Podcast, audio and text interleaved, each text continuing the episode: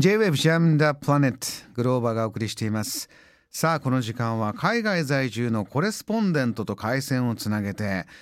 現地の最新ニュースを届けてもらいましょう。今日はスペインバルセロナからです。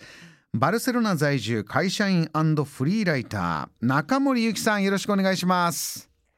オーラグローバーさんケビンさんこんばんは。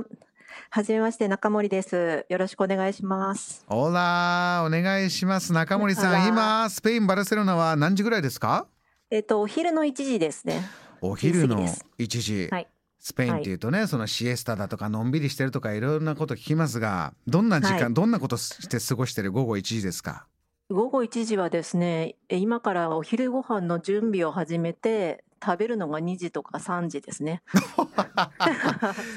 2時とか3時とか幅が広いですね予定の。そうです、はい。あのもうお店が1時半から5時ぐらいまで閉まっちゃうのでみんな家に帰ってご飯食べたりとかするんですよね。そういうライフスタイルの中、もちろんね、はい、コロナの状況も大変だという数字がわってねニュースもたくさん伝わってきた時期もあったスペインです。今状況いかがでしょうか？はいはい、えっ、ー、とですね、あの、すでにあの、去年から8万3千人もあの、コロナにより亡くなった人がいるスペインなんですけども、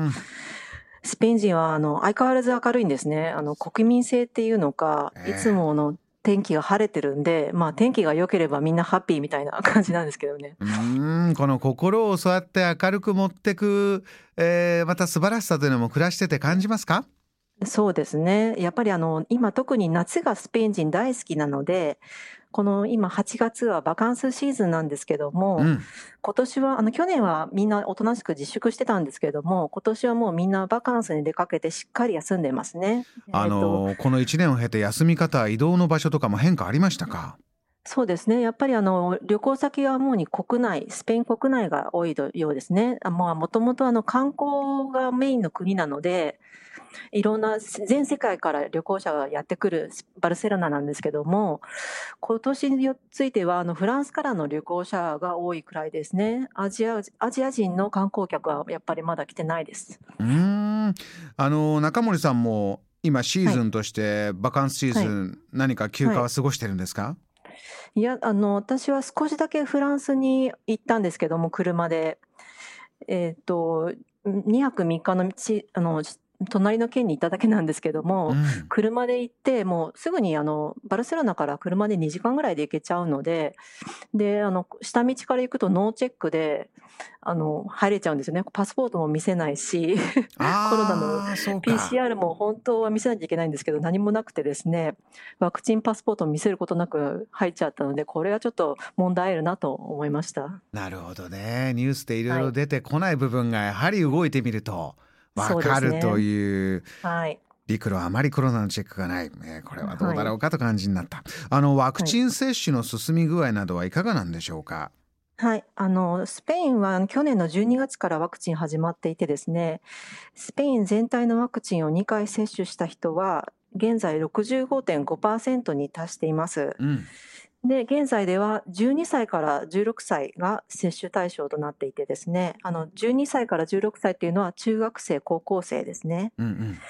えっ、ー、と、カタルーニャでは今、あの、6月23日から、えー、9月12日までの長い2ヶ月半ぐらいの夏休みがありまして、ええ今度のあの9月13日の新学期までに2回接種を目指す子どもも多いようみたいです。あの学校や子どもの過ごし方それこそ国それぞれあると思うんですがそちらいかがですか、はい、そうですね。やっぱりあの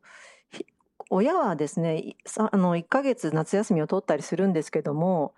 大体みんな8月に休み取るので、7月はサマースクールに行ったりとかですね、キャンプに行ったりするんですけども、うん、そこであの、陽性者が出て、途中で泣く泣く帰ってきたという子もいるみたいです。学校は、それこそあまりリモートではなくて、はい、対面で皆さん、じゃ体育もやれるし何もやれるという状況にはなってるんでしょうか？そうですね。あの、9月からは普通にあの、対面でやるみたいなんですけども、ワクチンを打った子に、カタルーニャ州に関しては、ワクチンを2回接種した子については、クラスで、あの、陽性者が出たとしても、クラスをぜあの、出席、そのまま出席し続けることができるというふうになったようです。うん、そのワクチンでこういうえー生活ができるというのは学校の中でもじゃあ接種を終えた人とそうでない人と細かく分けながら、えー進めているということですね。はい。中森さん他にも気になっているバルセロナの最新トピックあれば最後にもう一つ教えてください。はい。えーとですね、私の住むあのバルセロナのあるカタルーニャ州ではですね、緊急時にかける電話番号、あの、これ112番って言うんですけども、うんまあ日本でいう110番とか119番みたいな緊急の番号ですね。このあのコールセンターで働く人たちが一昨日の21日からストに入っています。ストですか？はい。のえじゃあ今日本でいうはい警察で110番救急車で119番ってことをかけてもどうなるんですか、誰も出ないいや、あの、こ今回のストは85%のストっていうのでですね、ただあの、85%機能して15%だけ残り、あの、サボるみたいな、そういうストなんですね。はあやっぱりもう完全に止まってしまったら困る仕事ですからね。ええそういう風になってるようです。あそういうバランス細かく取りながらでもストとかあのデモのニュースもねあのそちら結構伝わってきますけど、やっぱアクションを起こすっていうのはあるんですね今回どういうメッセージのこれストなんですか？そうですね。やはりあの、まあ、労働条件が悪いということで、その労働条件の改善を求める、あと給料を上げてくれっていうことですね。それを求めたストのようです。うんこのね緊急電話番号のコールセンターでもストが起きる、このコロナの中でいろんな暮らし変わって中森さんご自身もい。かがですか、ちょっと自分のライフスタイルこれが変わったとか中でもやっぱりこういうものが大切だなと感じてることってありますか？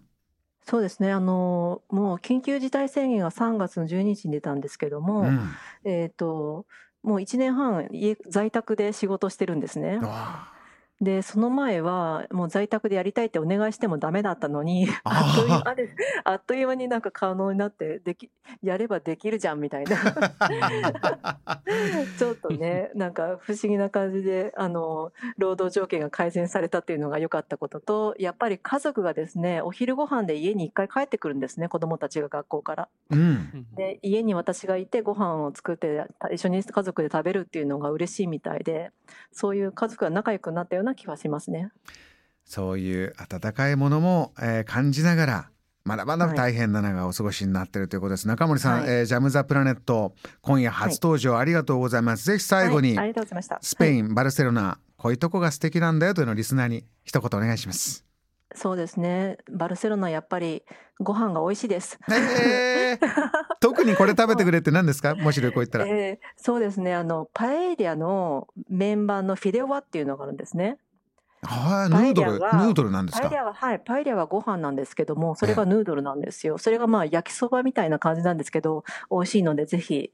いらしたら食べていただきたいですね。美味しそうなの最後に美味しそうなメッセージ残してくれました、はい。初登場中森ゆきさんでした。ありがとうございました、ありがとうございました。